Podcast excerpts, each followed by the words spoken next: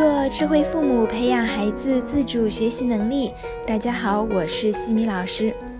这节课给大家带来的主题是如何与孩子一起利用碎片化时间。现在的孩子们除了在学校学习外，还都多多少少报了几个兴趣班，都会占用不少的课后时间。孩子们的自主时间被挤占的所剩无几了。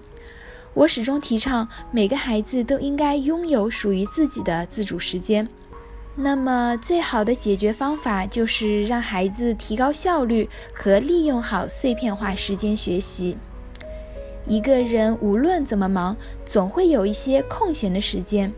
比如课堂的午休、自习、上下学路上等待、排队或者乘坐公共交通工具的时间等等。我们不仅要利用好大块整块的时间，如果能够把这些看似零碎无用的时间也利用起来，背背古诗、英文单词，或者做几道习题，只要持之以恒，则必然会有收获，会让人受益无穷的。学习就需要忙里偷闲，见缝插针。别小看短短的几分钟或者几十分钟的时间，日积月累就是一个十分可观的数字。能否有效地利用时间，会在很大程度上影响甚至决定一个人的走向和成功。很多成功人士是非常善于利用碎片时间来学习、阅读和做更多的事情的，并且取得了很大的收获。我们也可以把这些方法告诉孩子，将各种小时间利用起来，使自己的生活更加充实和丰富，并给自己预留出更多的自主时间。那么，我们如何与孩子一起利用碎片化时间学习呢？首先啊，我们平日里可以问问孩子，和孩子一起探讨一下，平日里有哪些时间是可以利用起来的，分别可以做一些什么。比如起床后的时间，这时候是大脑最清醒的黄金时间，可以一起背一下英语单词，或者对前一天新学的知识点或者没有掌握的内容进行一下问答的巩固。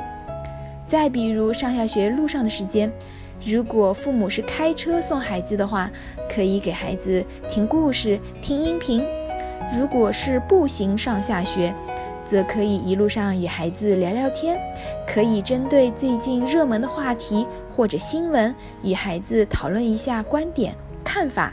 也可以问问孩子一天在学校里有哪些令自己印象深刻的事情。碎片化学习的内容并不是只是针对学校课本的知识，像探讨一些热门话题，就能够锻炼孩子的表达能力和逻辑思维能力。这些能力的培养都能够潜移默化地提升孩子的自信心和成就感，而借助身边的素材、生活的经验去问一些数学题，也是培养孩子学习兴趣的方式。如果孩子正好是在学乘法，那么路上可以背一遍乘法口诀，也是不错的选择。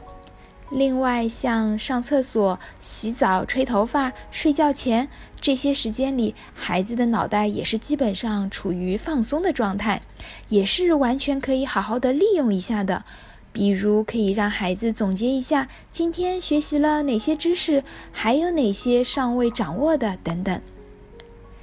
其次，周末外出或者假期旅行途中的时间，我们也可以在出门前问问孩子可以如何利用。在等公交车的时候，往往会感觉时间特别的漫长，眼睁睁地看着别的车辆一辆又一辆的开过去，而自己要等的那一辆就是不来。如果能够充分利用这一段时间，一方面可以让碎片化时间被充分利用。另一方面，可以转移注意力，也就不再感觉等车是那么漫长的啦。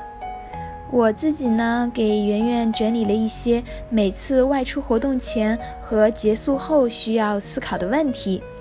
打印两份贴在小卡片上，一份放在书桌前，平时在外出前会让圆圆拿出来提问一下自己，另一份随身携带。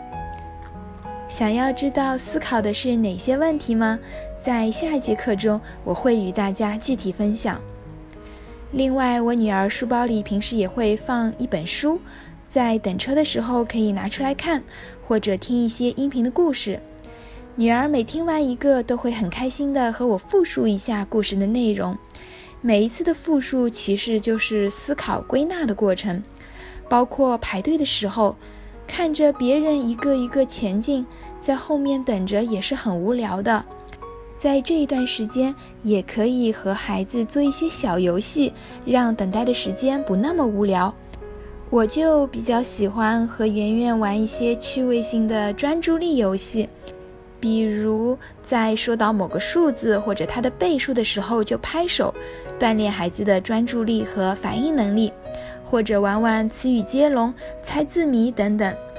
而且现在互联网的崛起也使在线教育变得越来越发达，还可以随时随地拿起手机开始进行学习，非常的方便。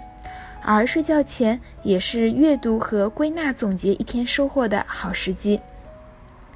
在碎片化时间里，我个人建议大家不要去学习新的知识，只需要复习和巩固已学的知识就可以了。因为学习新知识需要至少三十分钟的专注时间，